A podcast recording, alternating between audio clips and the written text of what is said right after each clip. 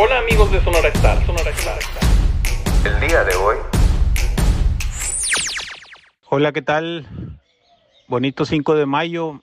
Este día quiero comentar algunas cosas a través de esta plataforma de Spotify y desde sonorastar.com. Hola, buen día. Hoy es 5 de mayo, un día histórico, trascendente, importante para el orgullo nacional. Eh, me llama la atención cómo en Estados Unidos lo ponderan, lo festejan más que los mismos mexicanos. No sé muy bien la razón, pero igual no nos quita la satisfacción y el orgullo histórico de la defensa de la nación que se hizo en esa época histórica para los mexicanos. El día de hoy quiero insistir, quiero comentar el tema económico del valor que tiene meterle dinero bueno al bueno. No dinero bueno al malo, que quede claro. Los países desarrollados y otros no tan desarrollados están haciendo esfuerzos mucho, muy importantes de meterle dinero a las pequeñas y medianas empresas, pues para que no se vayan a la quiebra motivo de la pandemia. Es algo muy sencillo de entender cuando se quiere entender. Por eso la reflexión de hoy es con la intención de que esto provoque un entendimiento, pero una toma de decisiones también. Eh, en Alemania y en Estados Unidos, que son los dos ejemplos que quiero poner rápidamente, se le destinó una cantidad sumamente importante de dinero para que las empresas no vayan a la quiebra, para que las empresas no empiecen a despedir a sus empleados, para que tengan el suficiente flujo o dinero para seguir pagando sus nóminas en tanto pasa el problema de la pandemia sanitaria. Y cuando vuelvan a la vida normal, pues que todos sabemos que no va a ser tan normal, sino va a ser poco a poco, va a ser gradual, el mundo ya nunca va a volver a ser como, como antes lo era, pues tengan vida. Es decir, que no hayan quebrado, que no hayan cerrado, que no hayan despedido a todo su personal. En el caso de Estados Unidos, pues ya vimos que se les disparó tremendamente el despido de gente al grado tal de que registraron hace dos semanas 22 millones de desempleados oficialmente. Eh, y lo mismo sucede en muchos otros lugares, entre ellos incluidos México, que ya le andaba pegando cerca del millón de empleos perdidos este, durante todo este tiempo de la pandemia.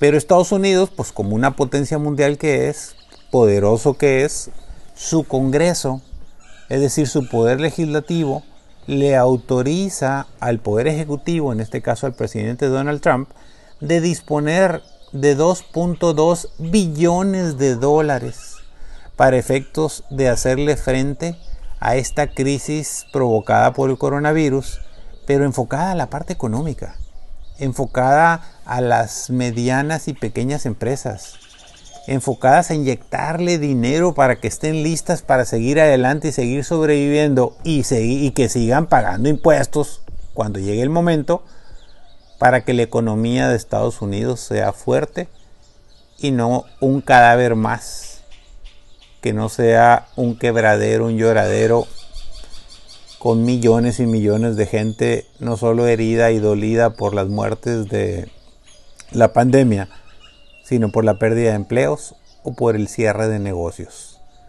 En Alemania ha sido lo mismo, publiqué en mi Facebook, ahí lo puede ver usted, un video de una agrupación que solo se dedica a dar buenas noticias, las buenas noticias que usted debe saber, Good News You Should Know, eh, es NAS News, así lo puede encontrar usted ahí en, Facebook. Eh, es un video muy elemental, donde dice cómo el gobierno de la presidenta Angela Merkel eh, tomó la decisión de inyectar 600 mil millones de euros a la economía de Alemania.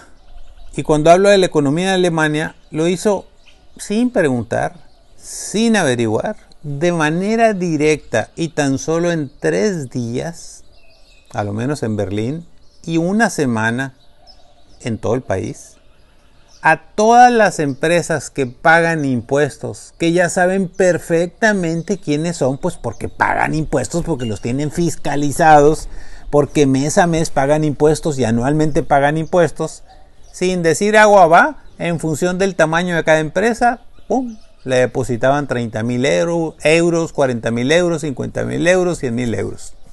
Fíjense qué lógica tan inteligente y tan interesante de lo que es un país desarrollado, donde la confianza es en función de tú pagas impuestos todo el año, lo haces permanentemente, eres una empresa formal, tienes empleados, les pagas este, sus sueldos, sus prestaciones y a mí me pagas impuestos pues ahí te va este dinero para que no te mueras. Porque si te mueres tú, al rato, pues a quién le cobro mis impuestos.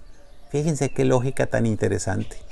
Estados Unidos metiendo 2.2 billones de dólares para todo el tema de la contingencia entre lo sanitario y el apoyo a los productores y a las empresas.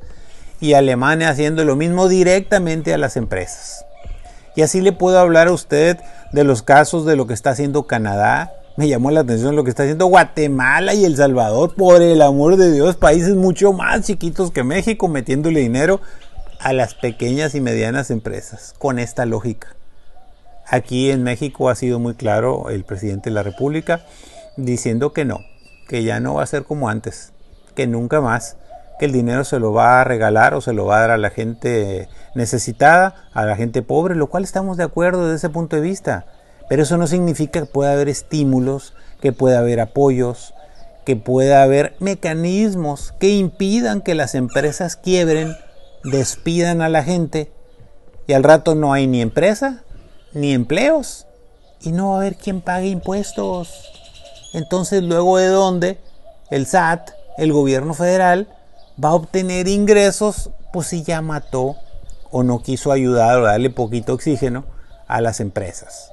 Recordemos que en el 2008, cuando fue la crisis mundial económica, producto de la quiebra de algunos bancos y la quiebra inmobiliaria por aquellos fraudes mundiales que hubo en materia inmobiliaria, que nos pegó muy duro a Sonora y a México, eh, poniéndonos eh, muy complicada la situación porque se juntó también con otra pandemia este, no tan grave como esta, que fue la de la influenza el gobierno de México en ese entonces le metió 13 mil millones de pesos en apoyo, en apoyo básicamente a las empresas pequeñas y medianas dedicadas a la producción de alimentos y a las actividades esenciales a través de NAFIN y a través de Bancomex.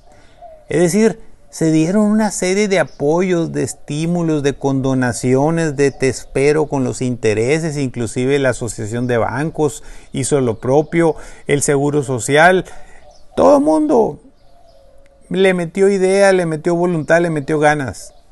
Aquí al parecer hay un pánico escénico, un terror de darle la contra al presidente de la República, pero no me refiero a darle la contra por darle la contra sino porque como que no le dicen las consecuencias de lo que puede suceder si agarra y provoca que por falta de apoyo del gobierno, el dinero del gobierno viene del pago de los impuestos de las empresas. Es, es un círculo virtuoso.